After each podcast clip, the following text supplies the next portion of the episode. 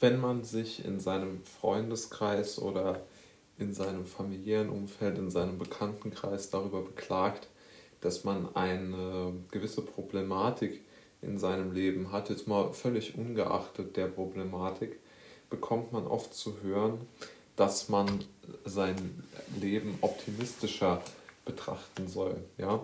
Und dieser Optimismus wird dann sozusagen überzogen, beziehungsweise wird dann sozusagen äh, gerechtfertigt mit Bezugnahme auf die Dinge, die man an dem Tag so erlebt hat, beziehungsweise auf die Dinge, die man in seinem Alltag erlebt, so will ich es mal formulieren.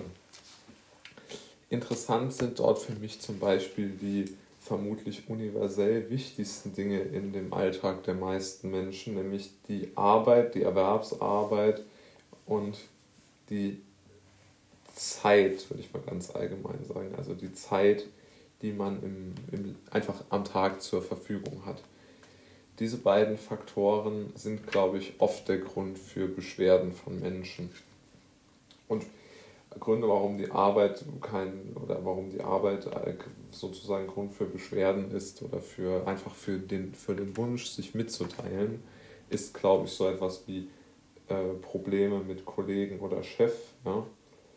Oder auch ähm, vielleicht die Bezahlung sogar ähm, oder was ich für am, am wichtigsten halte, solche Dinge wie ähm, ob das die Tätigkeit als solche einfach schrecklich ist. Ja? Also entweder zu eintönig oder man, man hat praktisch nichts ähm, zu tun oder sie, sie hat einfach keinen inneren Sinn.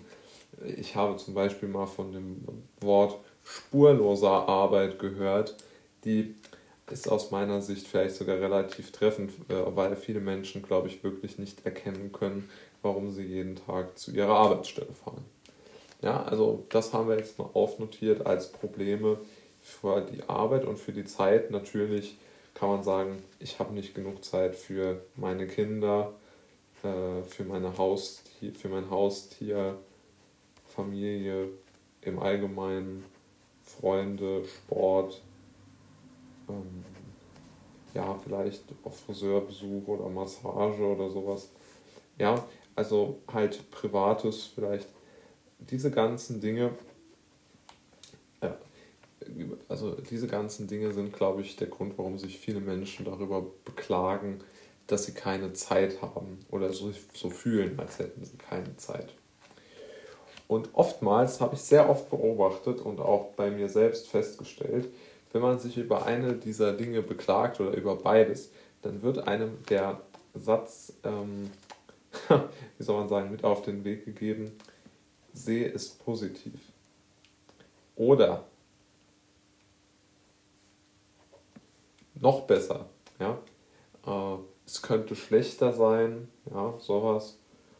Also solche Formen von seltsamem Optimismus oder natürlich auch das Darstellen der Alternativlosigkeit, ganz plump mit der Frage, welche Alternative hast du? Ja, also man muss sich diese Dinge vielleicht auch mal aufschreiben, weil diese Fragen sind so absurd, dass es wirklich lohnt, sich die aufzuschreiben. Ja, ähm, und aus meiner Sicht ähm, ist diese, diese, diese Formen von Hilflosigkeit, die empfunden wird von sehr vielen Menschen ähm, in Bezug auf, auf, auf ihre Lebenssituation, sonst würden sie sich ja nicht anderen Menschen mitteilen, von denen sie sich Hoffnung äh, und, und Zuspruch und, und eine zumindest ernst gemeinte Antwort erwarten. Alle diese Menschen eint eine Sache, nämlich sie eint die Sache, dass sie genau wissen möchten, was sie noch tun können. Also sie haben ein wirklich ein ernsthaftes Anliegen und werden dann mit komischen Ideen abgespeist. Und ich denke, man muss einfach einmal Folgendes sagen. Man kann keine Arbeit einfach erfinden, die einem gut gefällt. Und man kann auch keine Zeit, die man nicht hat, erfinden. Wenn der Alltag eines Menschen ähm, nicht zulässt, dass man sich interessant, äh, sich mit einer interessanten Beschäftigung äh, beschäftigen darf oder man einfach keine Zeit hat, äh, mit, mit, seiner, mit seinen Kindern etwas zu unternehmen, dann ist das so.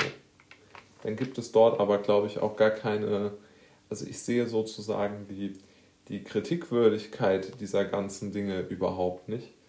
Und aus diesem Grund glaube ich dann, ähm, dass diese Ratschläge tatsächlich nicht ernst gemeint sind und man damit schon ein wenig äh, heraushören kann, wer es ernst mit einem meint und wer vielleicht nicht.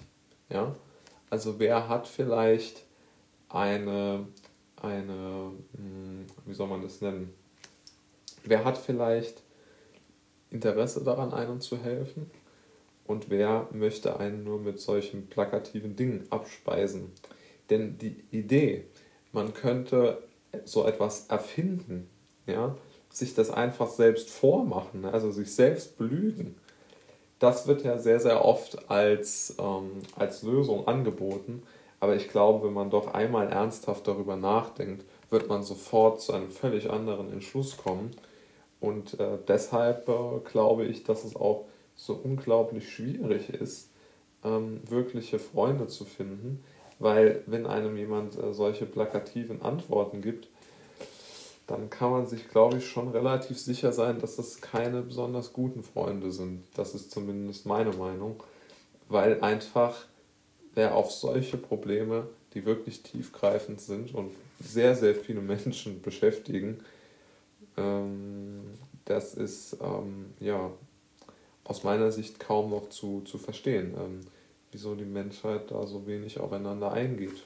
Ich will, ich würde da gerne eine Antwort zu, zu haben, aber mir fällt da auch äh, keine ein. Aber ich glaube, es ist ein wirklich interessantes Thema, um zumindest einmal über die, über die ganz grundsätzlichen Dinge nachzudenken, die man dort äh, vielleicht sieht.